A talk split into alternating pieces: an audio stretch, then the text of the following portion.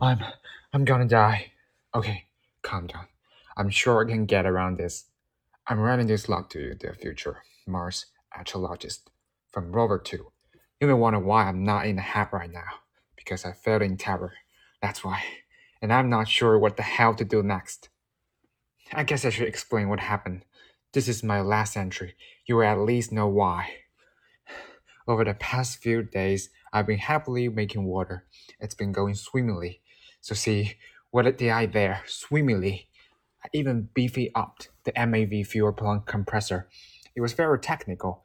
I increased the voltage to the pump, so I'm making water even faster now. After my initial burst of 50 liters, I decided to settle down and just make it at a rate I got oxygen. I'm not willing to go below a 25 liters reserve, so when I dip too low, I stop digging with the hydrogens until I get the oxygen back up to well above 25 liters.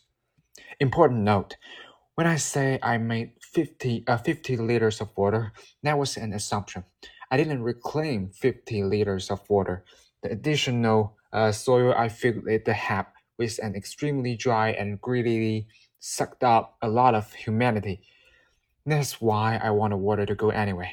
So I'm not worried, and I wasn't surprised when the reclaimer didn't get anywhere near 50 liters. I got 10 liters of carbon dioxide every 50 hours now that uh, I soaked up the pump. I've done this process four times. My math tells me that, including my initial 50 liters burst, I shall have 130 liters of water added to the system. Well, my math is a damn liar. I've gained 70 liters in the water regulator and a spacesuit now water bank. That's plenty of condensation on the war and doom roof, and the soil is certainly absorbing its fair uh, share. But that doesn't account for 60 liters of missing water. Something was wrong. That's when I noticed the other oxygen tank.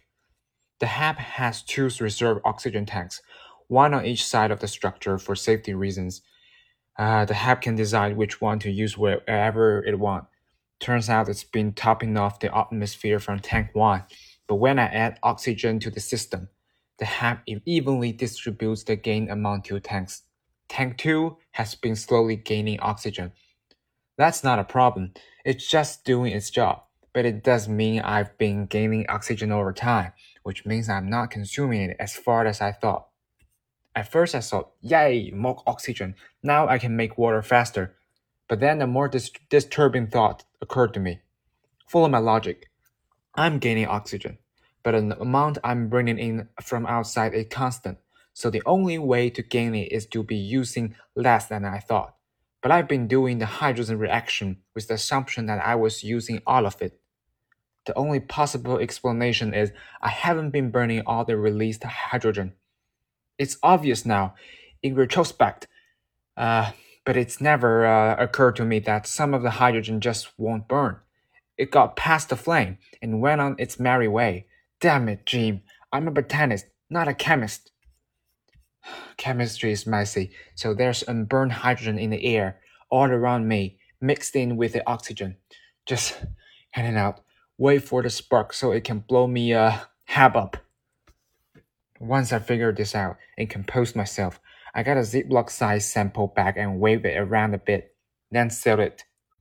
Then, a quick EVA to the rover, where we keep the atmospheric analyzers nitrogen 22%, oxygen 9%, hydrogen 64%. I've been hiding here in the rover ever since. It's hydrogen vial in the HAB. I'm very lucky it hasn't blown. Even a small static discharge would have led to, oh, the humanity. So I'm here in Rover 2. I can stay for a day or two, tops, before the carbon dioxide filter from the rover and my spacesuit filled up. I have that long to figure out how to deal with this. The HAB is now a bomb.